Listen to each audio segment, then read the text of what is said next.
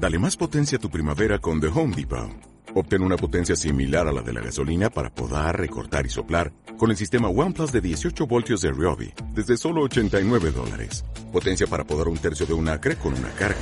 Potencia para recortar el césped que dura hasta dos horas. Y fuerza de soplado de 110 millas por hora. Todo con una batería intercambiable. Llévate el sistema inalámbrico OnePlus de 18 voltios de Ryobi. Solo en The Home Depot. Haces más. Logras más. Radio Alto Turia presenta El Cónclave. Monográficos para aprender disfrutando. Hola, buenos días. Mi nombre es Juanjo Ruiz. Soy el arqueólogo de la Fundación María Clavel de Chelva y director del Museo Arqueológico de dicha localidad. En primer lugar, agradecer a Radio Alto Turia el hecho que me hayan invitado por segunda vez para hablar sobre la arqueología de nuestra comarca de la Serranía. En una primera emisión hablé sobre los íberos en la Serranía, programa que ya podéis descargar en la página web de Radio Alto Turia. En esta segunda ocasión os hablaré sobre el acueducto de Peña Cortada, el cual está considerado como la obra de ingeniería romana conservada más importante de toda la provincia de Valencia. No obstante, fue declarado bien de interés cultural en el año 2004. Deciros que he tenido el honor de dirigir junto con el catedrático de Arqueología de la, Universidad de Valencia, José Luis Jiménez, al cual admito que lo admiro, eh, hemos dirigido las últimas intervenciones llevadas a cabo, las cuales las hemos publicado en un artículo que lleva el título de El acueducto de Peña Cortada, la Serranía Valencia, una muestra singular de la ingeniería romana en tierras valencianas, dentro de la monografía Arcos y Acueductos, publicado por la Generalitat Valenciana y la Cátedra Demetrio Ribes de la Universidad de Valencia. Además, debo indicaros que las excavaciones arqueológicas fueron iniciativa del Ayuntamiento de Calles y de la Mancomunidad de la Serranía. La charla de hoy está estructurada en, cuanto, en cuatro grandes apartados. El primero es el de generalidades sobre acueductos romanos. En este punto es preciso para poder entender la singularidad de Peña Cortada que lo abarquemos. El segundo punto es el de las referencias históricas, es decir, las menciones de diferentes autores a lo largo de la, eh, de la historia, a lo largo del tiempo. En tercer lugar, hablaremos del trazado del acueducto de Peña Cortada, en el que se incluye no solo la, descripción de las estructuras más importantes, sino también las intervenciones realizadas. Y por, último hablaremos de las conclusiones. Pasando ya al punto uno de generalidades, eh, la palabra acueducto, deciros que viene del latín aquaeductus, que significa conducto de agua, entendido como un conjunto de recursos técnicos para transportar un caudal estable de agua de un lugar a otro, normalmente a una cota más baja desde el inicio de la toma de agua del acueducto.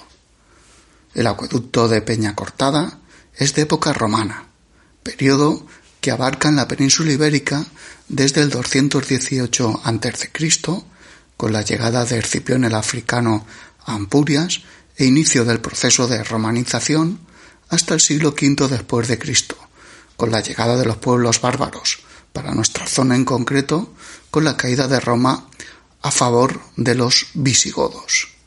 Los romanos ostentan el control y explotación total del territorio y aportan novedades importantes en cuanto a la ingeniería y arquitectura como es la invención del cemento o la aportación del arco para el territorio de la península ibérica.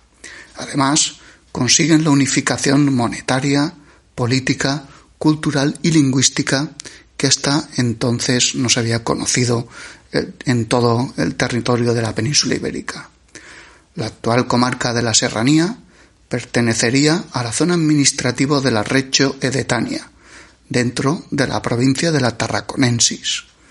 Si bien el otro día vimos cómo los íberos preferían lugares en altura para ubicar sus poblados, para época romana al no tener enemigos, sobre todo a partir, de la Pax Augustea, cambia el patrón de asentamiento.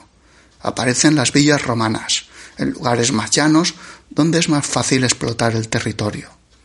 En la serranía destacan los yacimientos, además del de Peña Cortada, del de los hornos romanos del Cerro de la Viña, en Higueruelas, y los baños de la pila de Villar del Arzobispo, los cuales tuve el honor de excavar junto a Josep Burriel. En época romana hay dos autores clásicos que nos aportan información sobre los acueductos. Son eh, Vitruvio, el cual en el, en el año 27 a.C. nos describe el método de construcción y funcionamiento de los acueductos en un capítulo dentro de su obra de los diez libros de arquitectura. Es el mismo libro el que nos habla, por ejemplo, de los órdenes clásicos, el dórico, jónico y corintio. También otro autor que nos habla de los acueductos es Frontino, el cual es un general, un general romano de finales del siglo I después de Cristo que por encargo del emperador Nerva hace un informe en su obra de Acueducto sobre el estado de funcionamiento de los acueductos que abastecen la ciudad de Roma, ya que cada vez llegaba menos agua a la ciudad eterna. Se pudo comprobar que afectaban a los acueductos eh, las raíces de los árboles y también eh, gente que robaba el agua para su propio uso y beneficio. En lo referente a la calidad de agua, del agua, podía tener varios usos.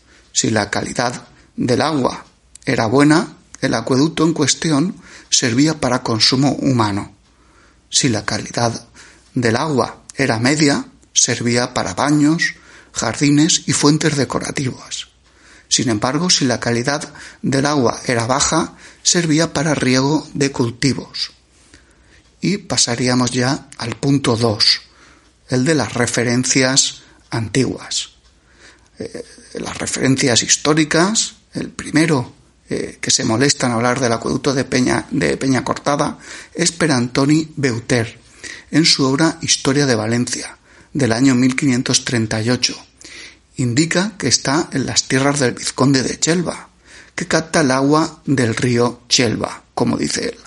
Lo valora como una obra admirable y apunta que se, que se dirigía hacia Sagunto. Idéntico destino proponía Bartolomé Villalba y Estaña, natural de Jérica y autor de los veinte libros del Peregrino, Curioso y Grandezas de España, dirigidos al señor duque de Saboya, príncipe del Piamonte, obra que no llegó a ver publicada, donde relata un viaje realizado por la península ibérica hacia 1573, pasando por Peña Cortada, y diciendo que era una obra insigne de los romanos por los arcos y por una peña de 30 varas de alta cortada a pico como una rebanada de pan.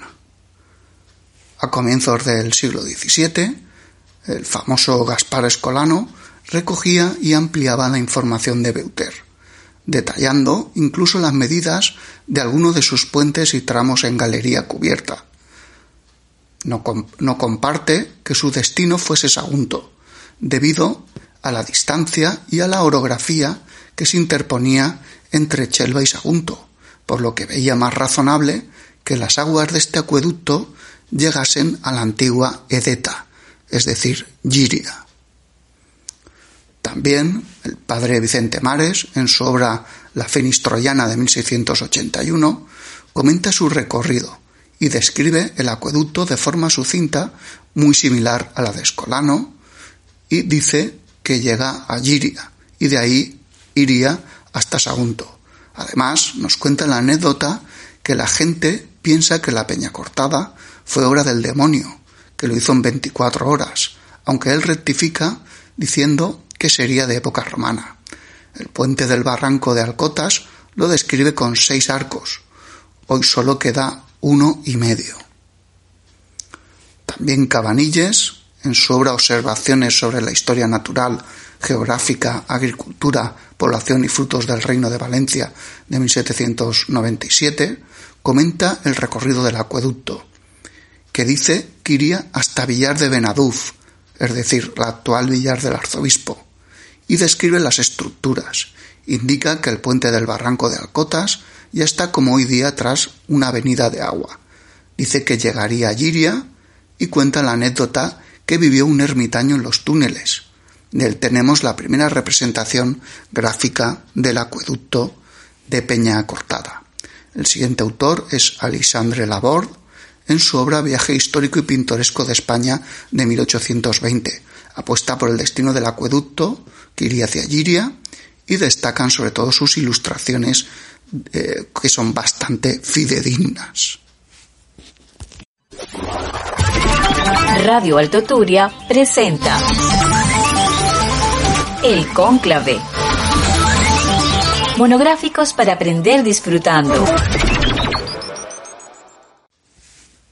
Siguiendo con las referencias históricas, otras importantes son, por ejemplo, las de Ceán Bermúdez, en su obra Sumario de, las Antigüedades Romanas que hay en España, de 1832. También hace mención Antonio Chabret, en su obra Sagunto, su historia y sus monumentos, de 1888.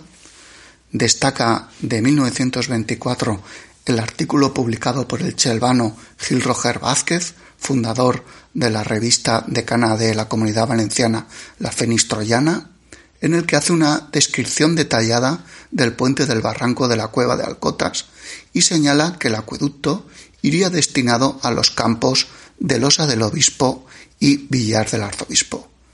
Pero el artículo de referencia y quizás el más importante es el de José Luis Jiménez, catedrático de la Universidad de Valencia, titulado Referencias historiográficas del acueducto de Peña Cortada. Es de 1995 y se publicó en la revista Arse. Y pasaríamos ya de lleno al punto 3, el trazado de Peña Cortada. Los acueductos en su trazado contaban con canales a cielo abiertos, llamados specus, tramos perforando la roca, llamados cuniculi, que significa conejera en latín, o cuando tienen que atravesar un barranco construyen puentes. Pero ojo, no confundir que un acueducto es solo esto último. En concreto, para Peña Cortada hay localizados de forma intermitente hasta 28,6 kilómetros que discurren entre los términos de Tuéjar, Chelva, Calles y Domeño. Cuenta con una pendiente del 0,003%, es decir, 3 centímetros cada 100 metros, con lo cual el agua iría muy despacio, muy mansa. El acueducto tomaba sus aguas del río Chelva, afluente del Turia, en una zona denominado, denominada Fuente del Saz, en el término municipal de Tuéjar. Para la, para la captación del agua se construyó un dique, llamado en latín saectum, situado en la orilla izquierda del río Chelva, aprovechando además un recodo que efectúa el río. El dique se construyó con la obra del opus caementicium, es decir, el cemento, revestido además con un mortero hidráulico. Sus dimensiones cuenta con una longitud visible de poco más de 15 metros, por 0,78 metros de anchura y 1,07 metros de altura máxima. Esta última hacía posible el embalsamiento del agua, me refiero al dique, para su inmediata canalización, por donde hoy discurre la actual cequia mayor de Chelva aproximadamente. El siguiente elemento conservado se ubica a unos 4 kilómetros de la captación, ya en el término municipal de Chelva, en la zona conocida como Los Chorros, próxima al camino viejo de Tuejar, que es el camino real de Castilla. Se conservan los restos de la primera galería cubierta tallada en la roca, con unos 25 metros de longitud, 2,60 metros de altura máxima y una anchura de 1,20 metros. Se trata de la única galería que hoy sigue en uso, aunque fuertemente alterada como parte de las reformas de la acequia mayor de Chelva. Transcurridos unos dos kilómetros desde el, desde el punto anterior, se llega al barranco del convento, que es, que es salvado por medio de un puente de un solo arco, al borde mismo de la carretera CV35.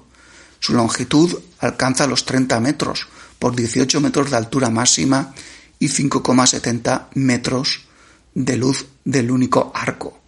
Este puente presenta signos evidentes de diversas reparaciones, debido a que sigue formando parte de la acequia mayor de Chelva, lo que no impide apreciar que su técnica constructiva es similar a la de los otros puentes localizados en distintos tramos del acueducto, como en la Rambla de Alcotas o en el barranco de la Cueva del Gato. En 2001 sufrió el hundimiento de su único arco, siendo restaurado por procedimiento de urgencia y la intervención arqueológica fue dirigida por el profesor José Luis Jiménez y Josep Burriel. El acueducto continúa por la acequia mayor de Chelva y en este municipio destacan los restos de la fuente de la gitana, el canal al este del cementerio y, como no, los vestigios de la cantera romana que debió aprovecharse de la construcción del puente de la Rambla de Alcotas. Se accede a ella por la senda de Más de Solaz o Lumbel, que incluso la llega a atravesar. Está muy cerca de la torrecilla. A juzgar por los restos visibles, se trata de una cantera a cielo abierto, que ha sido explotada en superficie. Las huellas que evidencian la extracción de roca se extienden por una superficie de 150 metros de longitud por 50 metros de anchura. Además, deciros que los romanos, para extraer los sillares, primero metían una cuña de madera, la mojaban y al hincharse podían ir agrietando ya la piedra caliza de nuestro territorio. Adentrándonos ya en el término de calles, se localizan los restos más espectaculares, como por ejemplo el puente del barranco de Alcotas. Dicho puente salvaba el barranco, Escolano 1611 y Mares en 1681 pudieron comprobar que este puente tenía hasta seis arcos, sin embargo Cabanilles ya nos comenta en 1795 que ya constatan la existencia de un solo arco, apoyado sobre dos pilas que hoy en día permanece en pie, así como una tercera pila con el arranque de un segundo arco. Entre las diferentes hiladas de sillares de, piedra cuadrada se impuso, se dispuso una ligera capa de argamasa. Por ejemplo, el acueducto romano de, de Segovia no tiene esta argamasa de, de opus caementicum de cemento, de mortero de cal. En cuanto a la altura máxima conservada, incluidos los, los tímpanos, es de 12,04 metros para la primera pila, 9,97 metros para la segunda y 7,67 metros para la tercera.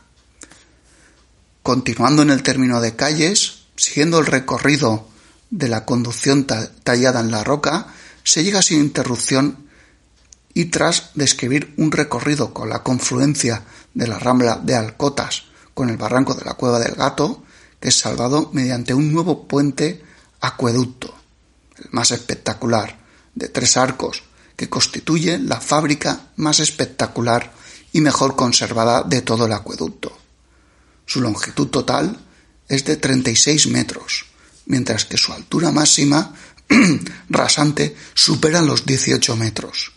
Su técnica constructiva es similar a la del puente de Alcotas, es decir, opus quadratum, sillares cuadrados o rectangulares que se extraen del corte en la roca que hay seguidamente. Para contrarrestar el problema de la altura excesiva del puente del barranco de la cueva del gato, en la construcción en los pilares se aplican varios relejes o zarpas escalonadas superpuestas. Rebasando el puente se aprecia incluso un intento fallido para que el acueducto fuera por unos dos metros más al norte. A continuación nos encontramos con la parte que da nombre al acueducto, un corte en la roca, es decir, la peña cortada. El término no puede ser más apropiado, apropiado ya que la montaña sufrió un corte casi vertical de unos 25 metros de altura. Cuenta con una longitud de unos 50 metros. La anchura del canal es similar a la del puente anterior, 1,30 metros. Aproximadamente en el centro eh, de este corte se deja sin tallar un testigo de 3 metros de anchura. En la parte superior de este corte se observan trazas de una plataforma tallada en la roca y nivelada, dotada de orificios de 13 centímetros de diámetro para apoyar la grúa que elevaría los bloques desde el corte hasta el barranco contiguo. No se trata de un caso excepcional, ya que se conocen otros ejemplos similares, así, por ejemplo, el acueducto de Frejus, en Francia, o el acueducto de Side, en la actual Turquía. Radio Alto Turia presenta El Cónclave. Monográficos para aprender disfrutando. Rebasada la peña cortada, hay un tramo de 250 metros donde el acueducto pasa por la alternancia de galerías excavadas en la roca con zonas a cielo abierto. Es allí donde se aprecian huecos para colocar las lucernas, es decir, lámparas de aceite para cuando estuvieran excavando las galerías del acueducto. Además, se encuentran peldaños para poder desescombrar mientras se excavaba y respiraderos, donde según la tradición se aprecian las huellas del diablo como dice la leyenda que cita el padre Mares en su obra La Fénix Troyana del siglo XVII. El acueducto continúa por encima de la senda de Lumbel, con un nuevo tramo de 110 metros de longitud a cielo descubierto por 1,20 metros de anchura. Esta zona fue objeto de la excavación arqueológica realizada en 2014, impulsada por la Mancomunidad de la Serranía y el Ayuntamiento de Calles a través de un taller de empleo, convirtiéndose el yacimiento arqueológico en un yacimiento laboral. Allí se descubrió, además de centenares de metros de acueducto a cielo abierto, un muro de contención para que el agua no se saliera, construido con sillarejo de piedra caliza en sus dos primeras hiladas inferiores y las, y superiores de piedra tobácea, que conforman las caras del muro, mientras que el núcleo es un relleno de opus caementicium, acordaos el cemento romano. Cuenta con unas dimensiones conservadas de 4,10 metros de longitud por una anchura de 1,20 metros y un alzado de 1,60 metros. Asociado a este muro existe un aliviadero excavado en la roca caliza para poder limpiar, incluso desaguar el agua cuando así interesase. Sigue a continuación la zona de descanso, de descanso conocida como el Mirador, donde además de excavar un total de 170 metros de canal a cielo abierto, entre las campañas de 2014 y la de 2017, hasta llegar a la zona de la calera, se pudieron documentar dos nuevas galerías. En una de ellas, la que está ubicada más al norte, en el estrato de colmatación por arrastres de la ladera, se recuperó un borde de Urceus o Orceus, que es una jarra de cerámica común romana, que puede datarse entre finales del siglo I después de Cristo y el siglo II después de Cristo. A la altura de Torre Castro, en 2014, se excavó un tramo de concretamente 60 metros de acueducto, con tres galerías separadas entre sí por unos tramos de canal a cielo al descubierto, y cabe señalar que la primera galería, la que cuenta con un respiradero, se pudo constatar una ocupación andalusí del siglo XI. Es sabido que una vez abandonado el acueducto, se, usó en época islámica como refugio, vinculado con la, con la existencia en la cima de Torre Castro de una atalaya de esta época. El barranco de la Torre Castro es salvado por un puente. El acueducto prosigue en dirección suroeste por la margen izquierda de dicho barranco, aunque no se detectan nuevos vestigios hasta pasados unos 300 metros. Aquí se localiza otro tramo que fue excavado por el Ayuntamiento de Calles mediante una subvención de la Generalitat Valenciana. Desde el 28 de septiembre al 13 de octubre de 2017 se efectuaron los trabajos, evidenciando dos, dos galerías cubiertas o túneles y tres tramos de galerías a cielo abierto, a lo largo de más de 40 metros. Esta vez a José Luis Jiménez y a mí se nos, se nos unió la arqueóloga Ana Sabater en la dirección y también el historiador callejano Ricardo Cristal como colaborador. A partir de aquí hay diseminados varios restos en el término de calles, como los puentes de Piedra Larga, el, el puente del barranco de Locabra, el puente del Zurdo, el del barranco del Tío Roque o de la Losa, el del Arenal, de la Olivera o del Arquillo, para concluir en el último tramo localizado en Los Cerrados, en el municipio ya de Domeño. A partir de aquí está el barranco de la Salada y ya no se encuentran más vestigios arqueológicos referentes al acueducto de Peña Cortada. Y pasamos ya al último punto, que serían las conclusiones. Evidentemente, el acueducto hoy en día no se puede decir, porque no hay pruebas arqueológicas, que iba ni a la ciudad de Sagunto, que tenía otro acueducto mucho más cercano, además por cuestiones orográficas y geográficas no podría pasar por la Sierra de Calderona para llegar nuestro acueducto hasta Sagunto, ni tampoco a Giria, donde sabemos que había un ninfeo en la actual ermita y fuente de San Vicente, que abastecía de agua a Edeta, ni por supuesto a Valencia, la cual tiene otros vestigios documentados mucho más cercanos para abastecerse de agua, incluso pozos manantiales. Sería lógico que su destino fuera Villar del Arzobispo, pasando por Berche, lugar donde eh, Villar del Arzobispo, donde hasta hoy en día hay problemas para agua de riego, incluso van canalizaciones contemporáneas hacia aquella dirección. Y zona además donde sabemos que existen abundantes yacimientos de época romana. Así, Villar del Arzobispo es la tercera población con más inscripciones romanas de toda la provincia de Valencia y hemos tenido la suerte de excavar incluso una villa romana allí, la de la Pila. Otra opción es que nunca llegará a funcionar este acueducto, que fuera un acueducto inconcluso, debido a que no hay una continuidad demostrada y tampoco hay concreciones calcáreas. Su cronología, gracias a la arqueología, se data de entre finales del siglo I y principios del siglo II después de Cristo, gracias también a las técnicas constructivas usadas y por supuesto a los restos de cerámica romana que hallamos en la intervención del año 2014 con el ayuntamiento de Calles y con la mancomunidad de la Serranía a través de ese taller de empleo.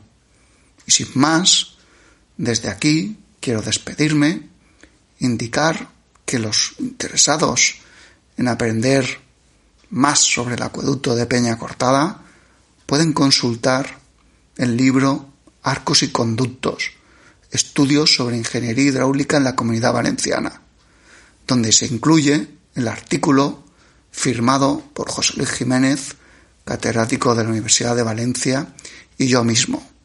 Se puede encontrar, por ejemplo, en las ferias del libro o si no en la librería Gich.